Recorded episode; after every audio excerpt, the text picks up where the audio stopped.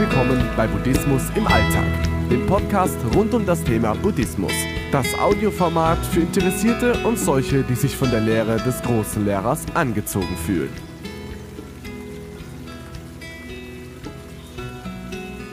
Wiedergeburt im reinen Land. Der Begriff der Wiedergeburt trägt in der Lehre des reinen Landes eine besondere Bedeutung. Dabei unterscheidet sich Wiedergeburt von Reinkarnation, obwohl beide Begriffe über das Leben nach dem Tod reden. Obwohl beide Begriffe auf das Leben nach dem Tod hinweisen. Ein reines Land bezieht sich auf jegliches Buddha-Land, in dem Wesen mit Buddha-Eigenschaften leben. Im allgemeinen Sprachgebrauch verweist der Ausdruck reines Land speziell auf das reine Land von Amitabha, auch Pomitoto. Amitabhas reines Land unterscheidet sich von den Paradiesen im Jenseits, die in anderen Religionen erwähnt werden, ganz eindeutig. Beim reinen Land handelt es sich um eine Welt der Freuden, Wolke 17. Ups. Beim reinen Land handelt es sich nicht um eine Welt der Freuden, Wolke 17, sondern vielmehr um einen Übungsort für Buddhas, die das reine Land später verlassen um in den verschiedenen Welten des Kosmos auszustrahlen, sodass sie, genau wie alle anderen Buddhas, fühlende Wesen befreien können.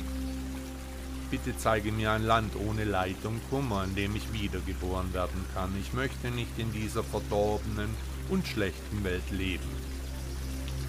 Wo Höllen, hungrige Geister, Tiere und viele unheilvolle Wesen existieren so bat die Königin Vaidehis den historischen Buddha in der Sutra der, Komplima in der Sutra der Kontemplation um Hilfe.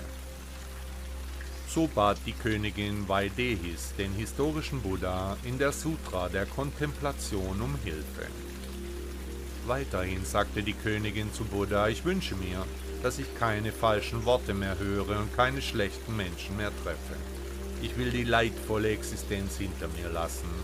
Nach ihrem eingeschränkten menschlichen Verständnis wurde ein Ort ohne Kummer und Leid eine Art des Himmels gleichen.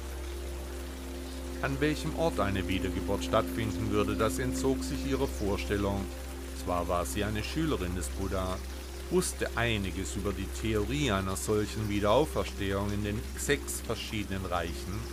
Sie wusste um die Kreisler, zwar war sie eine Schülerin Buddhas, wusste einiges über die Theorie einer solchen Wiederauferstehung in den sechs verschiedenen Reichen.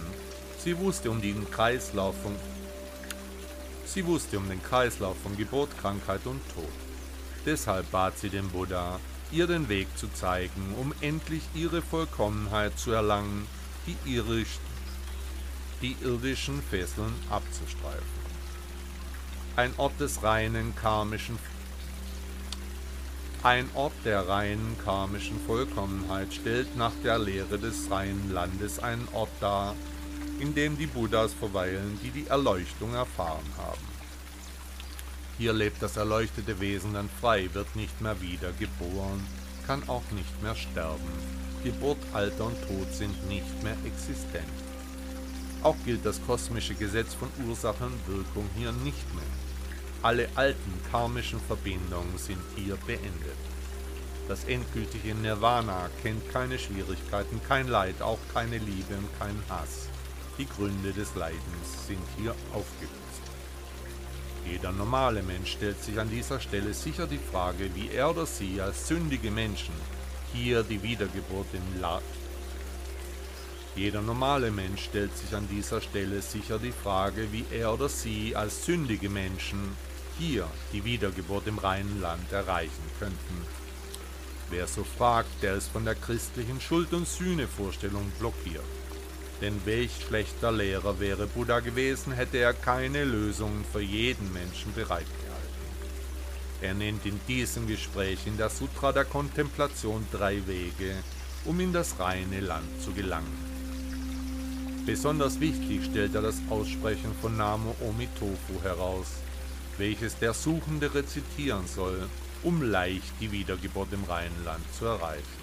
Namo Amitabha.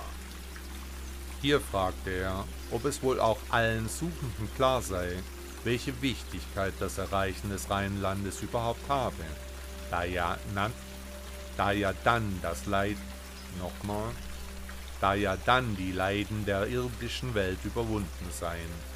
Hier würde eine andere Form des Geistes entwickelt, der eben frei von Beschwernissen sich erleuchtet verhalten wird. Jedes fühlende Wesen kann durch die exklusive Rezitation von Namo Amitafa, jedes fühlende Wesen kann durch die exklusive Rezitation von Namo Amitabha eine gesicherte Wiedergeburt im reinen Land erreichen und im Zustand höchster Freuden verweilen, ähnlich wie ein Buddha. Ich nehme das Wort Namo Amitofo als mein persönliches Mantra, das ich immer wieder vor mich hin blubbere, das ich immer wieder vor mich hin sage, das ich immer wieder im Geist durchgehe. Das ist die ultimative Erleuchtung und die ultimative Befreiung nach der buddhistischen Lehre. Im Sutra der Kontemplation wird ausgedrückt, der Geist des Buddha ist tiefes Mitgefühl, denn er umarmt alle fühlenden Wesen mit bedingungsloser Güte und Freundlichkeit. Jetzt kommt Buddha, jetzt kommt Buddha zurück zum Ist-Zustand der Königin. Du bist ein Wesen, das noch nicht erleuchtet ist, daher sind deine geistigen Kräfte begrenzt und deine Sinne sind getrübt. Solange du den sehenden Zustand nicht erworben hast, kannst du auch nicht in die Ferne schauen, denn unsere weltlichen Augen sind fleischlich und haben schlechte Sicht. Wir können nur mit dem geistigen Auge die Dinge wirklich sehen, auch die, die weit entfernt sind. Aber dann führt der Buddha noch aus, erleuchtete Wesen haben besondere Wege, die es ermöglichen, in diese Fernen zu sehen. Dies sind sehr wichtige Worte in seiner Lehre, denn so ist es jedermann und jeder Frau möglich, das reine Land zu finden. Und du, geschätzter Hörer, willst du das reine Land wenigstens einmal sehen? Denke daran, der Weg ist das Ziel.